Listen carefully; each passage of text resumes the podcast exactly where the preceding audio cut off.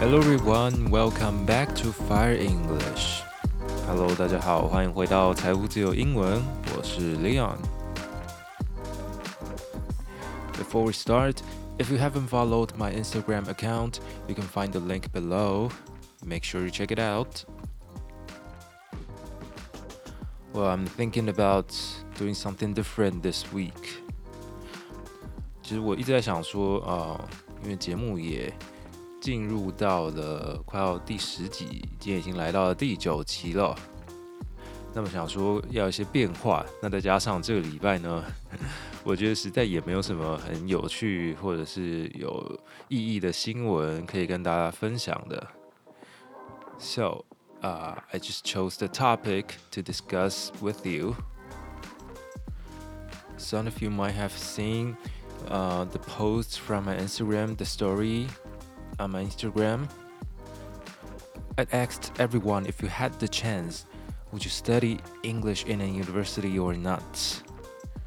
好，那个时候我就问大家说，如果有机会的话，大家会想要去读英文系或者是外文系吗？好，听到这边就知道，我们今天这集要稍微来引战一下啦，讲一下这个文科跟理科的这个优劣势之类的。OK。Unfortunately, we don't have a science student here today to discuss this topic with us or to argue over this topic with us. So, um, I'm going to tell you how I benefited from studying English and how I've been deprived of many chances because of studying English. OK，所以今天我就是会讲一下读英文的一些好处还有坏处。 好，那我这边特别指的是把英文当做你的这个主科或者是你的主修来读哦，会有什么样的好处跟坏处呢？OK，那顺带一提，我刚刚使用的字是 benefit from，B E N E F I T F R O M，benefit from。That means to be helped by something or someone。OK，就是呃，因为某一件事情而你。呃，受益了，OK，或者是你获得哪一件事情的帮助？那还有我用另外一个字是 deprive，D-E-P-R-I-V-E，deprive，deprive 是剥夺。那我们后面常常会接 of，被剥夺了什么东西？OK，for example，I said I had been deprived of many chances，被剥夺了很多机会。好，那一开始先来跟大家分享一下我刚刚说在 Instagram 上面的这个小调查的结果。OK，好，那我的问题其实就是，如果有机会的话，会不会想要读英文系或者是外文系？那选项呢非常简单，就只有 Yes 跟 No。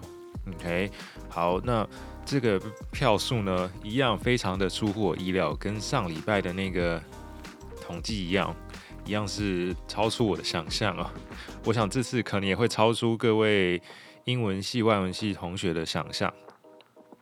Yes 的票数来到了百分之六十三，而 No 只有百分之三十七。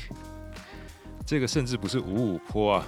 听到这边，身为英文系的这个毕业生，身为英文系出身的，我真的不知道该高兴还是该难过呢，心里有点不是滋味啊！那不过，其实我非常的好奇，到底为什么呃，yes 的票数会是比较多的？那其实我我也有后面也有问大家说，呃，想跟不想的原因，请大家就是可以回答一下这样子。那待会也会跟大家分享一下，呃，有回答的人他们分别说了什么。不过在这之前呢，我们来学一下这个文科理科。的这个英文怎么讲？好了，大家会不会好奇说，是不是只有台湾才有这个概念呢？还是说，在国外这个文科理科的战争一样是打得非常的激烈呢？那事实上也就是这样，没错。You know, in English, there's there are two terms, uh, hard science and soft science. 硬科学还有软科学。什么叫硬科学呢？其实就是我们讲的理科的部分哦。那软科学呢？Soft science, you can also call it social science，指的是社会科学。那其实就是比较偏向文科的范畴。那么一样，在国外呢，只要有人在这个网络上提到了文科、理科的一些问题，下面就会开始炮火四射、炮火激烈这样子。For example, on Quora，在 Quora 这个论坛、这个问答网站上面呢 ，somebody just asked, "What is the difference between a hard science and a soft science?" Then an engineer, uh, answered, "The latter called themselves social scientists to give their opinion more weight, thereby polluting the word science." 他说后面的这个后者呢，也就是 soft science，他叫他们自己 social scientists，社会科学家 ，to give their opinion more weight, thereby polluting the word science。好，他说这群叫自己社会科学家的人呢，为了让自己的这个讲话更有分量呢，所以就硬要把这个 science 这个字借过来用，那么也因此呢，污染了 science 这个字。看他们讲话也是很酸的，跟这个 D 卡还有 PTT 的酸民是一样的。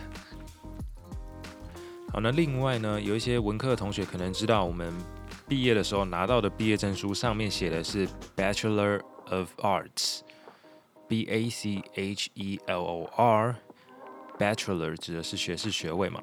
那这边的 of Arts 指的就是文科哦，这里的 Arts 不只是艺术而，有任何文科领域的。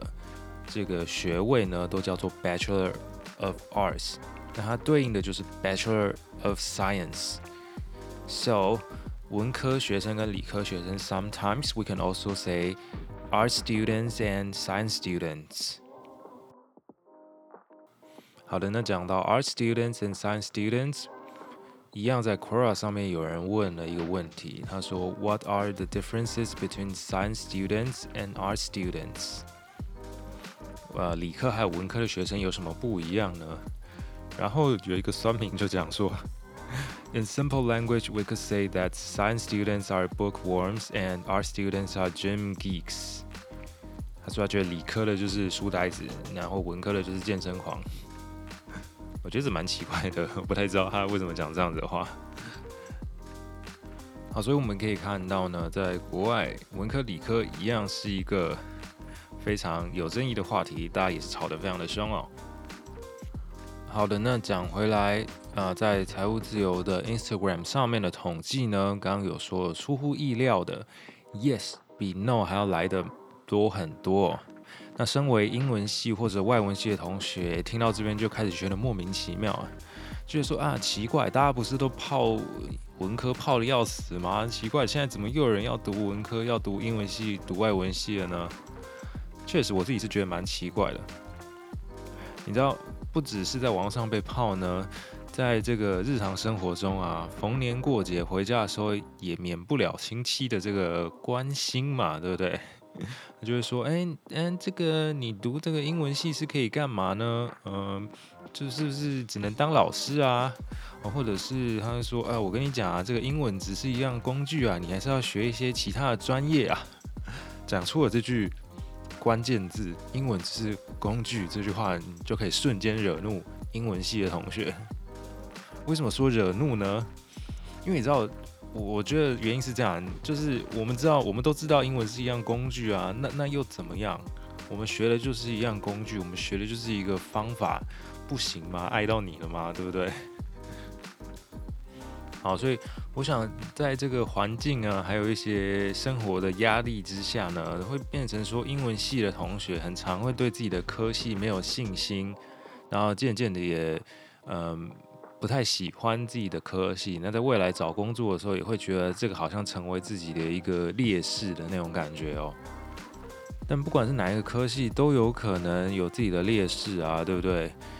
就像我们知道，真的有一些科系，它的出路就是比较狭窄一点哦。那不过我觉得也没差，因为你知道现在谁从事的工作是跟自己读的科系有很大的关系的，除非你是什么医生嘛，对不对？你读的就是医学系，出来就是当医生啊，或者你读的就是比如说工科的，那你可能出来就从事工程师。要不然，其实非常非常多的科系，它出来是没有那么多限制的。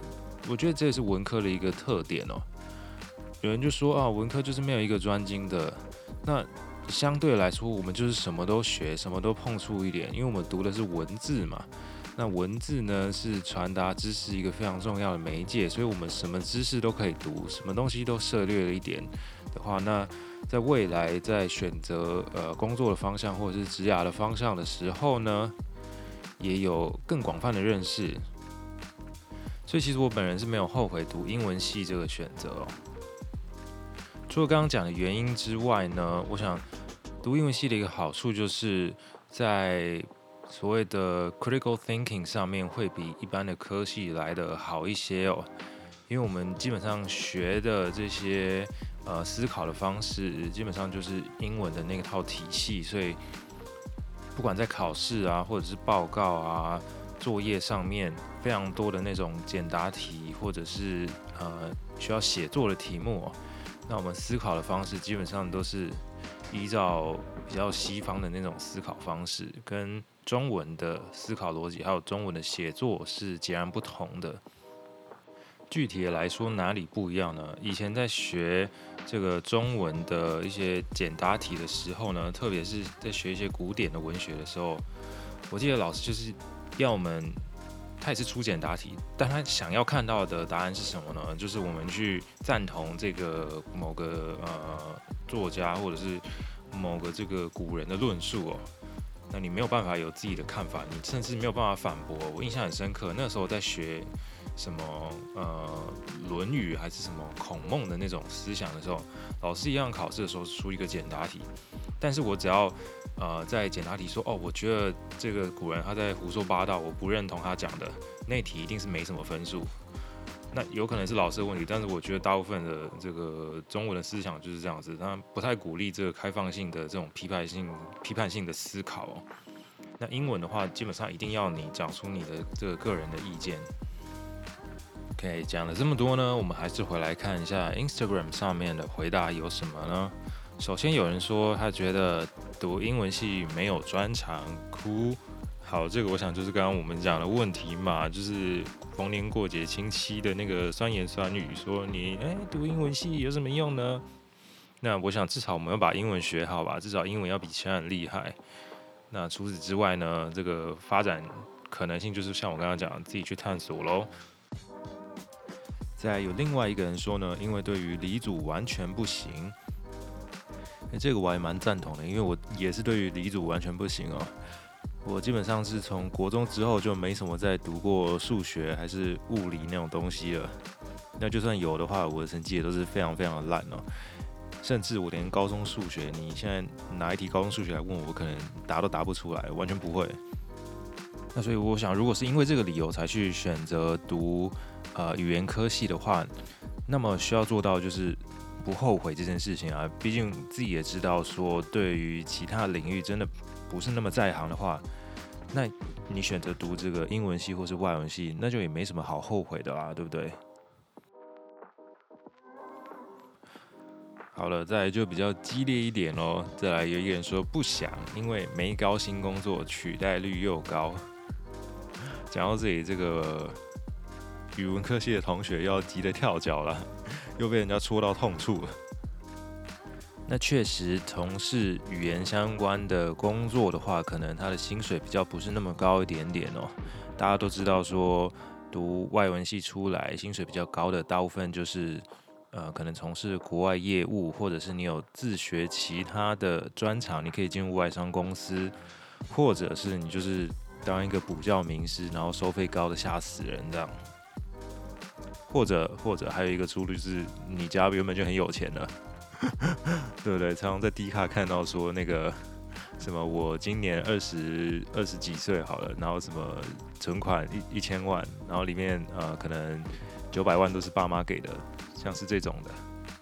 好，不过他还有讲到另外一个重点，他觉得取代率高。我想很多工作的取代率都很高嘛。那么我觉得取代率这件事情是取决于你个人工作的能力，还有你的价值哦。今天就算是你是呃工程师好了，你还是有可能取代率很高的嘛，对不对？就像有些人说哦，他觉得这个业务是一个免洗缺啊，谁来做都可以了。但今天真的要你突然从，假设你是工程师，然后叫你去做业务，叫你去帮公司拉客户，诶，想一下，你真的做到吗？你真的有那么那么能言善道，可以开发那么多客户，甚至找得到国外的订单等等的吗？我觉得他一定是没有那么容易的。那这部分呢，我们有机会之后再请到国外业务的朋友来分享一下他的这个心路历程。好了。好，那我们再讲一下下一个人。他说，他觉得透过语言去了解当地的文化很酷，还有他觉得说世界上有很多的语言非常的奇妙。我想这是一位对语言非常热爱的人讲的。那没错，我们很多人学语言的原因呢，就是为了想要去了解世界各地的文化嘛，想要到各个国家去玩哦。然后呢，他讲到另外一个很有趣的重点是。呃，觉得世界上有很多的语言非常的奇妙，当然因为有各种不同的民族嘛，然后甚至你是住在同一个地方的人，他的方言可能都不太一样啊。当然，可能因为以前的这个交流不是那么密集哦，所以各个部落的这个语言都会有差异。那有一个现象是，现在因为全世界的交流越来越密集，其实。语言一直在被同化当中嘛，一些比较弱势的语言呢，在逐渐的消失当中。像我们知道，可能有一些台湾的母语啊，一直流失当中，所以现在又有一群人在提倡所谓的母语嘛。然后这些提倡母语的人可能觉得说，哦，这个母语非常的珍贵，不可以不见啊，这个想法非常的好。但是，呃，有些人就会觉得说，以这个来当做排外的理由，就觉得说，为什么我们要学英文？我们要反对这个美帝文化？美国就是在大力推他们文化，我们要拒绝这个文化的侵略。那我个人是觉得这是一种潮流，世界的潮流，就是我们说这个世界就是弱肉强食嘛。那不适合的东西，比较弱势的东西，它终究之后被淘汰。那语言也是一样的。比较弱势的语言呢，它终究会被同化，或者是逐渐的消失哦。然后最后呢，最后有一位这个呃网友提到说，他现在是硕士，然后他觉得多留一天误一天。我想这个就是一个有点后悔的例子吧。就像我刚刚说的，选完科系之后，我们真的要做到就是尽量不去后悔。那我觉得后悔也没关系，如果你察觉今天这真不是你要的话，那就赶快。呃，看是要换个方向还是怎样？如果还来得及的话，我想，呃，只要有这个念头想要转变，都永远不嫌晚哦。那至于读不读硕士，好像就是另外一个问题。以这个英文科系出身的来讲，呃，我认识的同学有继续去读硕士的，我觉得大概可能接近三分之一吧，并不是到特别多，也不是特别的少。那你说他们读硕士有没有继续？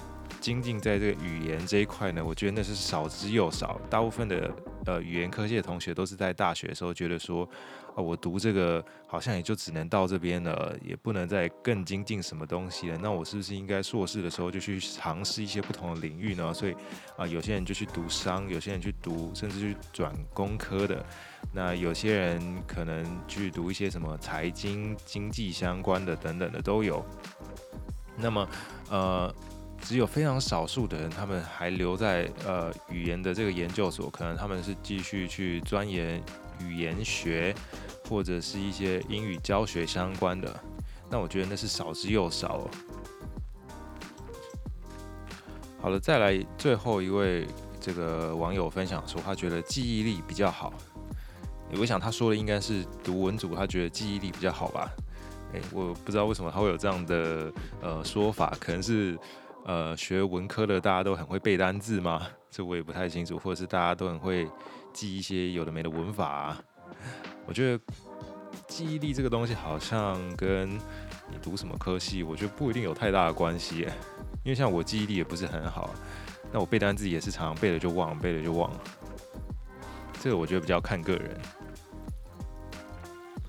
好了，看完大家的回复之后呢，我觉得大概。呃，各半吧，就是想要读的占一的原因占一半，然后不想读的原因也大概占一半哦。好，那总结一下，为什么我会问大家原因呢？基本上，我觉得你要知道你为什么想做一件事情，为什么想要读英文系或是想读外文系的原因，或者是不想读的原因。你才比较不会去后悔嘛，对不对？像我一开始我就知道说，啊、我对于这个数学啊那一类的东西是完全不行的，所以我知道说我选择读语文科系也没有什么好后悔的，毕竟也没有什么其他的好选嘛，对不对？再来，像刚刚提到有人说这个。呃，语言科系出来呢，薪水比较低。我想这个是一个事实，大家要好好的想一下，啊、要认清这个事实再去做决定，才不会后悔嘛。我们刚刚讲的，所以除了知道你自己想想或不想的原因之外，还要认清现在这个社会上的现况是这个样子。那总不能都讲一些坏的嘛。我们刚刚有讲到一些好的，就是如果你语言非常精通的话，那你就可以在世界各地畅行无阻嘛，就比较不会跟人家呃有沟通障碍等等的。然后像我刚刚也有讲到说，其实读英文科系的这个训练呢，对于思考还有回答的训练呢是蛮有帮助的。所以基本上我觉得对于训练自己的那个主见啊，还有表达。应该都会比呃其他的科系来的好一些哦。当然，这个前提是你有认真上课，认真的去学习哦。以上是呢，我身为一个英文系的出身的人呢，给各位的一个小小的分享，然后也分享一些呃网友的回答给大家，可以参考一下。假如说未来啊，可能你有机会再去进修，或者是你现在呢，就是正要选择科系的时候，又或者是在更未来呢，你的小孩想要选择科系的时候呢，可以请他们想一下自己想读或不想读的原因，还有分析这个社会的现况给他们听，尽量客观一点哦，尽量客观一点，这样才不容易后悔嘛。我就是一直在讲的，就是。读读语文科现在其实就是一个后悔不后悔的问题而已。那么你只要不后悔呢，我觉得问题都不大。你可能问题都不大。那么其他科系当然也都有它有趣的地方，也都有它值得学习的地方。所以不管什么科系呢，大家想清楚，然后不后悔去读，去认真的读，我觉得都是非常的好的哦。So I guess that's all about our program today. If you like the program, don't forget to share it with your friends. And if you haven't followed my Instagram account, you can find the link below.